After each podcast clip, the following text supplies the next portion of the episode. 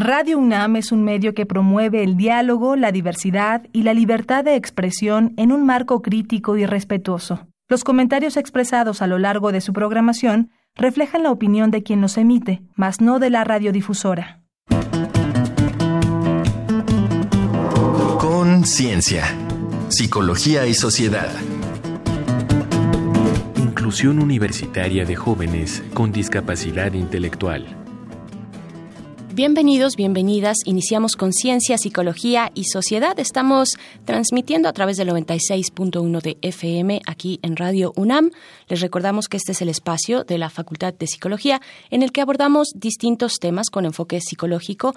Eh, invitamos a investigadores, a investigadoras de esa facultad, a docentes, por supuesto, eh, para hablar de estos temas y esperamos que sean siempre de su interés. Yo soy Berenice Camacho y en esta ocasión me acompaña en cabina la doctora María Mariana Gutiérrez Lara. ¿Cómo estás, Mariana? Muy contenta, Bere. Fíjate que con un proyecto sumamente innovador el que les vamos a presentar a nuestros radioescuchas el día de hoy. Así es, nuestro tema es inclusión universitaria de jóvenes con discapacidad intelectual y un programa, un, programa, un proyecto, como ya lo decías, del cual estaremos platicando a lo largo de esta emisión. Así es que les damos la bienvenida. Les recordamos que pueden escuchar esta y otras emisiones si se acercan a nuestro sitio de podcast, que es radiopodcast.unam.mx. Así que iniciamos con Ciencia, Psicología y Sociedad. A través de la historia, las personas con discapacidad intelectual han sufrido discriminación y tratos deshumanizantes. Hasta la segunda mitad del siglo pasado, se consideraba apropiado recluirlos en instituciones que solo atendían sus necesidades básicas. En la década de 1970, académicos como Wolf Wolfenberger reconocieron su aporte a la comunidad, constataron los abusos que sufrían y propusieron el principio de normalización, integrar a la sociedad a las personas con discapacidad intelectual, brindándoles condiciones de vida lo más cercanas posibles a las del resto de las personas. La comunidad científica dejó de designarlos con conceptos como idiotas, cretinos o retrasados mentales y actualmente van conquistando día a día su lugar en los hogares en las escuelas y en los centros de trabajo. En 2006, las Naciones Unidas adoptaron la Convención sobre los Derechos de las Personas con Discapacidad, un tratado internacional designado a proteger los derechos y la dignidad de las personas con discapacidad, del que México es miembro y fue impulsor también. Dentro del modelo social de la discapacidad, como propuesta curricular dirigida a los jóvenes con discapacidad intelectual en la etapa de transición hacia la vida adulta, de 19 a 24 años, en 2006 surgió en México el programa Construyendo Puentes, una iniciativa de las doctoras Julieta Zacarías y Elisa Sad, y el Centro de Autonomía Personal y Social, que les ofrece experiencias de inclusión universitaria. El programa Construyendo Puentes UNAM inició en 2017 en la Facultad de Psicología para formar integralmente a jóvenes con discapacidad intelectual en competencias que les permitan un eficiente desempeño personal y social al incorporarse a la vida productiva y comunitaria, a la vez que impulsa en los estudiantes universitarios la conciencia de las problemáticas de las personas con discapacidad. Así, los futuros psicólogos, compañeros de aula y de experiencias, apoyan la formación de las personas con discapacidad, a la vez que incorporan en su propia formación y práctica profesional una visión de equidad, derechos y justicia que da respuesta a la diversidad. Entonces, ¿cómo puede la psicología apoyar la inclusión de jóvenes con discapacidad intelectual? Para responder esta y otras cuestiones nos acompañan dos participantes del programa Construyendo Puentes UNAM. Frida Díaz Barriga, quien es profesora de la Facultad de Psicología, doctora en Pedagogía y coordinadora del Grupo de Investigación en Docencia, Diseño Educativo y TIC, y el pedagogo Abraham Heredia, facilitador docente del CAPIS y responsable de las actividades académicas de inclusión educativa del programa. Bienvenida, doctora Frida. Muchas gracias por estar aquí. Hola, muchas gracias a ustedes. Un honor estar compartiendo este espacio. También le damos la bienvenida, eh, pedagogo Abraham Heredia. Abraham, gracias por estar acá. Gracias por la invitación. Pues bueno, un, un tema muy emocionante además porque nos deja ver lo que eh, está ocurriendo en nuestra universidad para eh, incorporar a personas diversas, en este caso personas con discapacidad intelectual. Y yo quiero preguntarle primero, doctora Frida, ¿Qué se entiende por inclusión de las personas con discapacidad y por qué constituye un derecho para ellas? Bueno, yo quisiera eh, partir de la premisa de que cada persona tiene necesidades, intereses y capacidades distintas y esto es el punto de partida para hablar de inclusión. Considero que además es un gran avance en relación a lo que antes se entendía como políticas de segregación, de exclusión, o bien a lo que en su momento se llamó integración y normalización. Eh, la idea de inclusión implica que todos y cada uno de nosotros, no solo las personas con discapacidad, todos representamos la diversidad y ya sea por cuestiones de género, eh, de pertenencia étnica, de diversidad sexual, de lo que tú gustes y mandes, pues tenemos derecho a recibir un trato digno, a tener espacios para la vida, el desarrollo, la educación, el trabajo, con la mayor dignidad por la cualidad intrínseca de una persona. Y eso es lo que representa el concepto de inclusión.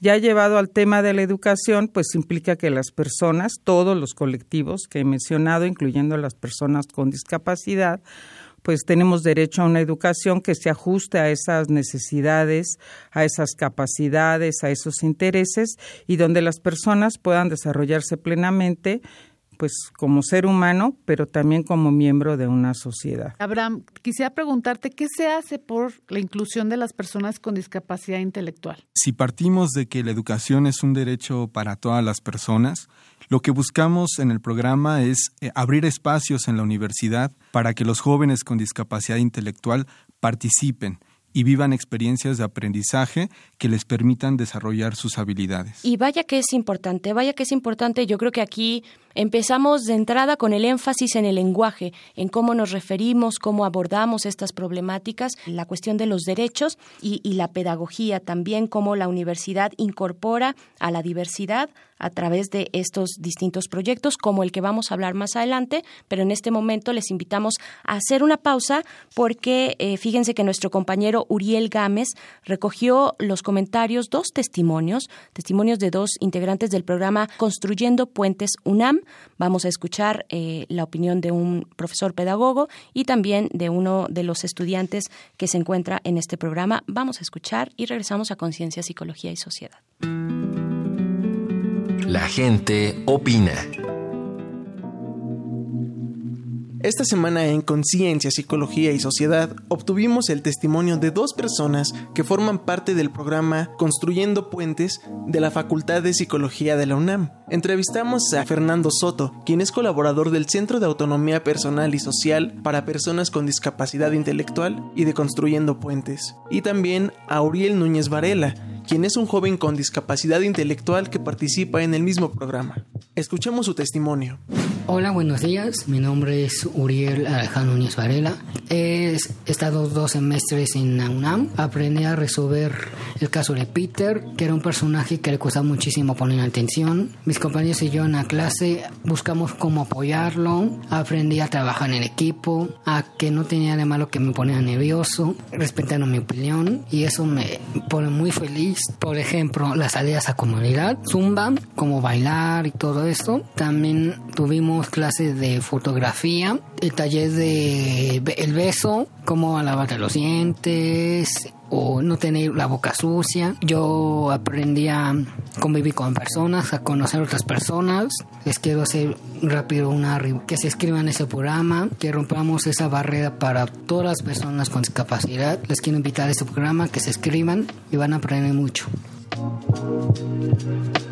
Primero es necesario conocer y valorar a nuestros estudiantes, quiénes son, cuáles son sus fortalezas y áreas de oportunidad, así como sus oportunidades e incluso amenazas o barreras que pueden condicionar sus procesos de aprendizaje. Nuestra tarea es identificar de qué forma aprenden, a través de qué canales sensoriales, si gustan de relacionarse y en qué intensidad o frecuencia. El uso de las tecnologías digitales puede potenciar el aprendizaje al ampliar los modos en que nuestros jóvenes se acercan a la información y el conocimiento. Es decir, no solo a través de textos, pueden ser videos, cómics, enlaces a páginas de interés, así como la producción de variedad de recursos como mapas mentales o conceptuales, infografías e incluso memes. Actualmente nos encontramos desarrollando un proyecto de formación en ciudadanía digital para jóvenes con y sin discapacidad.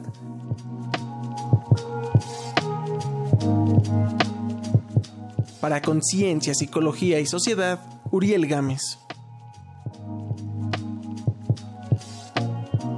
Estamos de vuelta en Conciencia, Psicología y Sociedad. Pues ya escuchábamos estas dos partes, la parte de un alumno, Uriel, que toma, eh, forma parte de este programa Construyendo Puentes UNAM y también cómo se ve desde el ángulo pedagógico, cuál es la oferta de este programa para nuestra universidad.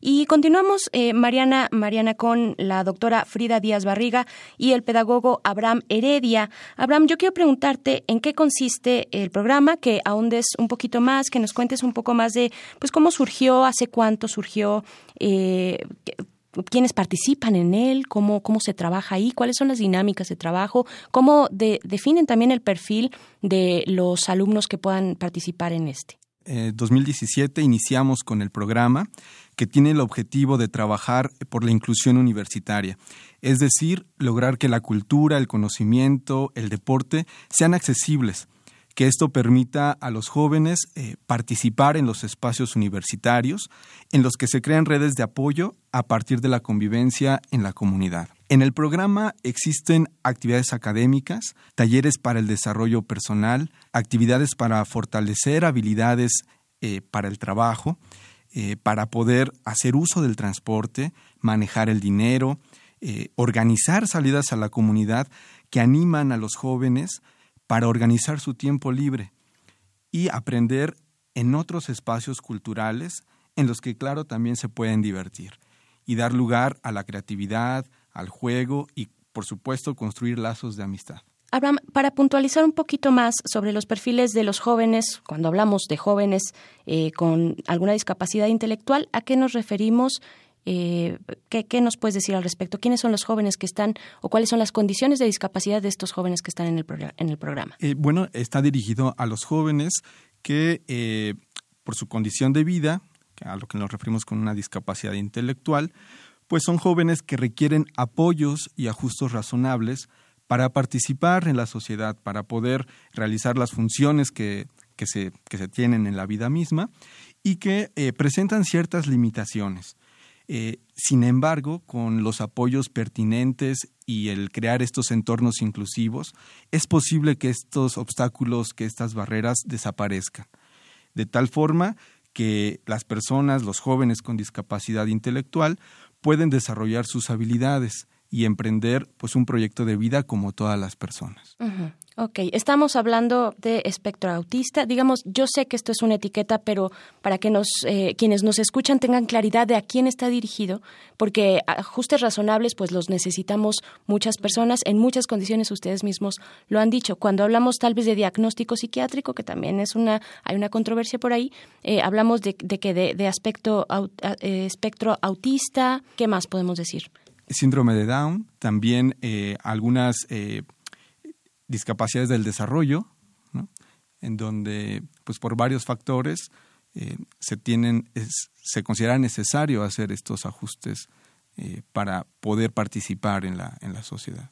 Ok, vamos a, a, preguntarle a la doctora Frida cuáles serían las bases psicológicas de esta propuesta que tienen ustedes en Construyendo Puentes, doctora. Bueno, yo primero quisiera decir que el enfoque que es el que aglutina, digamos, la intervención en este ámbito, se llama el modelo social de la discapacidad y ahí es una confluencia de varias disciplinas. Digamos que es una mirada por lo menos multidisciplinar. Claro, la psicología tiene un papel sumamente importante y toda la investigación pues sobre procesos cognitivos, aprendizaje, procesos afectivos, neurodesarrollo está presente, pero también eh, influyen una serie de trabajos que se han hecho desde la sociología, la antropología, la pedagogía, por supuesto, y el ámbito de la educación. Podría decir que en general esta mirada del enfoque social de la discapacidad sí plantea un cuestionamiento importante al enfoque de la psicología de la discapacidad intelectual, tal como fue delimitada a lo largo del siglo XX como principalmente un constructo estadístico y psicométrico de la inteligencia, ¿verdad? Porque aquí lo que se trataba sobre todo de poner digamos, por delante, era el discurso del déficit de las habilidades cognitivas, basándonos sobre todo en explicaciones pues muy organicistas que terminaban siendo muy patologizantes para las personas. Reconocemos la importancia, tú lo comentabas, la controversia de estas etiquetas, espectro autista, persona con parálisis cerebral, persona con síndrome de Down, que efectivamente pueden ser condiciones que están presentes, pero que no abarcan la totalidad de lo que es el ser humano y que muchas veces solo parten de identificar lo que no se tiene, lo que no se sabe, lo que no se puede y generan medidas de exclusión. Entonces, desde este modelo lo que se busca más bien es superar esa idea de etiquetas, eh, cuestionar los límites de los conceptos de lo normal y de lo anormal, ¿verdad? Y más bien buscar ese espacio de oportunidades de educación, de desarrollo, de ambientes favorecedores y pues claro, de entender que las principales barreras no solo están en la persona o no están en la persona, están en la sociedad y hay que replantear los escenarios de vida. Para ello integrar un conjunto de saberes interdisciplinarios. Claro. Qué importante eh, distinguir entre las nuevas lecturas también y nuevos acercamientos. Vamos a hacer una pausa. Les invitamos a continuar aquí en Conciencia, Psicología y Sociedad. Esto es un dato que deja huella. Un dato que deja huella. Construyendo Puentes UNAM diseña programas educativos individualizados para cada joven con discapacidad intelectual en seis campos formativos. Primero, inclusión a la vida universitaria, en que participan en igualdad y equidad con otros estudiantes en diversos espacios, eventos culturales y opciones deportivas. La percepción de pertenencia abona a la concepción de sí mismos, a su estatus personal y a su visión del mundo, al tiempo que desarrollan destrezas sociales. Segundo, Inclusión académica. Asignaturas con adecuaciones curriculares razonables, según el interés de cada participante, con metas definidas para la formación de habilidades. Tercero, desarrollo personal. Actividades y talleres para destrezas académico-funcionales de vida diaria y autoconocimiento, con orientación psicológica, educativa y de sexualidad. Estrategias para evitar abuso, discriminación o explotación, y el reconocimiento de emociones y su control. Cuarto, Formación para la vida y el trabajo. El empleo es un paso decisivo para la vida adulta independiente y volverse miembros activos de la sociedad. Se realizan prácticas laborales, trabajo de becarios y empleo con apoyo. Simultáneamente, inician la experiencia de vivir separados de sus padres, van manejando la distancia emocional y contrarrestando la dependencia. Quinto, participación ciudadana se busca que puedan conocer, informarse e impactar sobre cómo favorecer su calidad de vida. Se preparan como autogestores de sus derechos. Sexto, voz política y social. Los jóvenes pueden levantar la voz y aportar su experiencia exitosa para participar más activamente en la política pública como ciudadanos que se expresan, organizan y respetan para hacer un llamado a la acción y ejercer la ciudadanía cabalmente. Estamos de vuelta en Conciencia, Psicología y Sociedad. Nuestro tema de hoy, la inclusión universitaria de jóvenes que viven con alguna discapacidad intelectual. Estamos en cabina Mariana Gutiérrez Lara y también nuestros invitados de hoy, la doctora Frida Díaz Barriga y el pedagogo Abraham Heredia. Y Abraham, ya eh, pues este es el último bloque de nuestra conversación que les agradecemos mucho eh, que estén aquí. Yo quiero preguntarte, Abraham, ¿cuál es el papel que juegan los compañeros de aprendizaje? ¿Quiénes son los compañeros de aprendizaje? ¿Qué papel juegan? ¿Y qué ventajas o desventajas tienen los estudiantes de psicología que toman clases con jóvenes que tienen alguna condición de discapacidad? Bueno, me gustaría comentar que el origen de la palabra compañero pues es eh, aquella persona que puede compartir un momento, que puede compartir la mesa, los alimentos, la comida, la bebida y que eh, el origen de esta palabra pues nos ayuda a, poner eh, eh, sobre la mesa este tema tan importante como son los apoyos que se requieren para el aprendizaje. Es decir, el papel de los compañeros de aprendizaje, que son alumnos, alumnas de la Facultad de Psicología, es poder participar, el poder crear propuestas de intervención, el poder eh, dar los apoyos eh, a los jóvenes que participan en el, en el programa. Las ventajas que tienen los estudiantes, los alumnos de la Facultad de Psicología al estar participando en, como compañeros de aprendizaje es pues tener el escenario, el escenario para su formación como profesionales en el aula, en la vida de la universidad. Es decir, esa cercanía con eh, pues eh, estos entornos que requieren trabajar por la inclusión. A mí me gustaría saber, doctora Frida, ¿cuáles son los resultados que han obtenido con este programa que ya nos han estado relatando tan interesante? Justamente, ¿qué, mencionan las personas con discapacidad? ¿Qué mencionan los académicos que forman parte del programa? ¿Y cuál es el futuro de este? Bueno, esto que comentas, Mariana, es tanto una beta como todo un reto del programa, porque el programa tiene también, aparte de toda esta intervención y apoyos educativos, pues el compromiso de la investigación. Entonces, se están realizando varios trabajos de investigación. Eh, algunos de ellos son tesis de posgrado directamente que están enfocados a cuestiones como las siguientes y en las cuales ya estamos documentando los logros y resultados. Uno, pues es esa línea de explorar la toma de conciencia y el replanteamiento de la identidad misma de las personas con discapacidad, cómo se perciben a sí mismas y cómo esto les ayuda a generar una mayor fortaleza, autodeterminación y lo que los psicólogos llamamos agencia. Ahí yo creo que hay resultados muy favorables. Me parece que el testimonio que dio Uriel, pues es un ejemplo de ello, ¿verdad? Eso me gustó mucho escucharlo.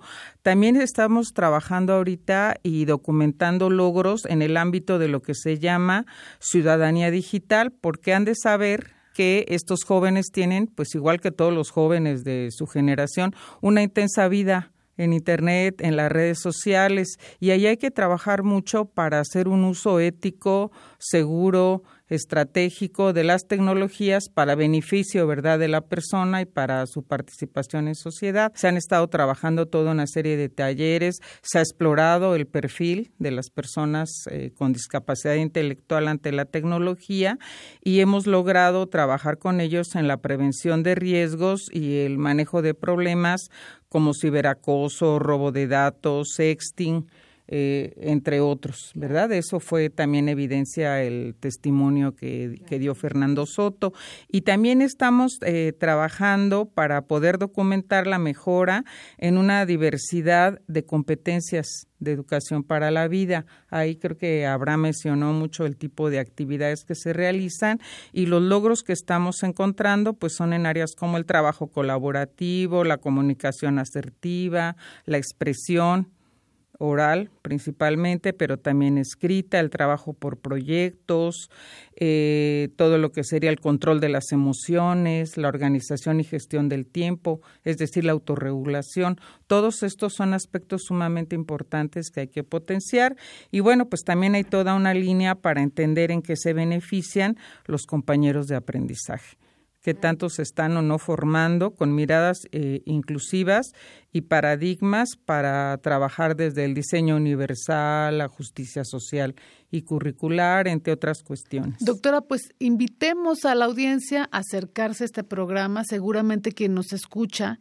esté interesado en participar o en convocar a alguien más, ¿no? A que se integre a su proyecto, alguna manera de contactarse con ustedes para para la audiencia. Sí, les podemos compartir eh, la página de internet. Si ustedes colocan en el buscador la palabra Grupo Gidet espacio Construyendo Puentes, van a poder ingresar al sitio oficial del, del programa o también escribirnos al correo grupogidet.gmail.com. Ok, vamos a sugerir también a la producción que sean tan amable de cuando suban este programa a nuestras redes en la Facultad de Psicología, nos hagan favor también de poner la liga del grupo de investigación de la doctora Frida y de Abraham para que todo el mundo conozca dónde pueden hacer contacto. ¿Les parece? Sí, eh, Gidet es G-I-D-D gmail.com. Perfecto, ahí está, grupo gmail.com, ahí está la dirección, la vía de contacto. Eh, muchísimas gracias por venir a compartirlo con nuestra audiencia. Gracias, doctora Frida Díaz Barriga, muchas gracias. Y también al pedagogo Abraham Heredia, gracias, Abraham. Vamos a hacer una pausa, vamos a escuchar algunas recomendaciones desde la cultura y el entretenimiento sobre nuestro tema de hoy. Esto es Reconecta. Reconecta. Recomendaciones culturales sobre el tema de hoy. Hoy te ofrecemos el libro La razón por la que salto de Naoki Higashida, quien, nacida con autismo severo, empezó a los 13 años a comunicarse mediante una tabla de ideogramas diseñada por su madre. Así, probó que el autismo no imposibilita entender a los demás ni implica rechazar la compañía. Hállalo en Editorial Roca. En el reto de aprender, un relato desde la diversidad. Pablo Pineda, el primer europeo con síndrome de Down en obtener un título universitario, reflexiona sobre la educación, la enseñanza y el aprendizaje y comparte la importancia del apoyo en la educación y en todos los ámbitos. Publicado por Editorial San Pablo. Es tiempo de las recomendaciones cinematográficas. Somos Campeones, dirigida por Javier Fesser es una comedia dramática que reúne el deporte y la discapacidad intelectual. Un entrenador de básquetbol en crisis se ve al frente de un equipo de personas con esta condición, pero su problema se convierte en una lección de vida. Yo también es una película española de Álvaro Pastor, protagonizada por Pablo Pineda y Lola Dueñas, en la que un joven sevillano con síndrome de Down que se gradúa de la universidad comienza su vida laboral y conoce en el camino a Laura, Ahora, ¿qué giros tomará su relación? Estas fueron las recomendaciones de la semana. Te dejamos con el tema Soy yo, del cantante español Raule, que da voz a las personas con discapacidad. Vamos a ponerle más hora al día, vamos a crecer para que haya más sabiduría, vamos a dejar de querernos un poco más y vamos a echarle una mano al que está detrás, vamos a quitar... Pues hemos llegado al final de este programa, de esta emisión de Conciencia, Psicología y Sociedad y solo nos queda en realidad tiempo para escuchar, Mariana, tus conclusiones acerca del tema. Pues fíjate que hoy escuchamos ganancias para todos lados, ¿no? Dobles. Por una parte, para los psicólogos en formación, de conocer la equidad desde adentro, desde nuestros espacios universitarios, siendo congruente con lo que estamos predicando, dirían algunos, ¿no?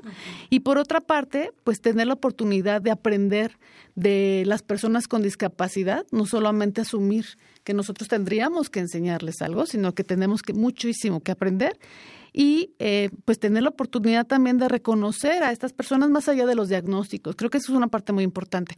Ya no nos podemos detener nada más en las limitaciones, las deficiencias, ¿no? Sino por el contrario, las fortalezas y los recursos con los que contamos todos para ayudarnos y hacer una sociedad mucho más este, equitativa y mucho más inclusiva. Entonces, yo espero que tengamos otras oportunidades de, de, contactar con este grupo de investigación para que nos muestren resultados futuros. Seguramente nos tendrán mucho que decir, Bere. Así es, estamos rompiendo las barreras, pero de la sociedad, de nosotros mismos, eh, para proveer de espacios que sean incluyentes. Precisamente, las barreras están en la sociedad y no necesariamente en las personas. Pues muchas gracias, doctora Mariana Gutiérrez Lara. Igualmente, Bere, un placer estar contigo. Gracias a la Facultad de Psicología, a la producción de este programa. Yo soy Bere Berenice Camacho y les invito a continuar en sintonía con Radio UNAM. Nos encontramos en la próxima ocasión aquí en Conciencia, Psicología y Sociedad. Conciencia, Psicología y Sociedad. Del otro lado del espejo participaron Marco Lubián, voz en off, Ana Salazar, guionista, Augusto García Rubio, vinculación e información. Producción, Frida Saldívar.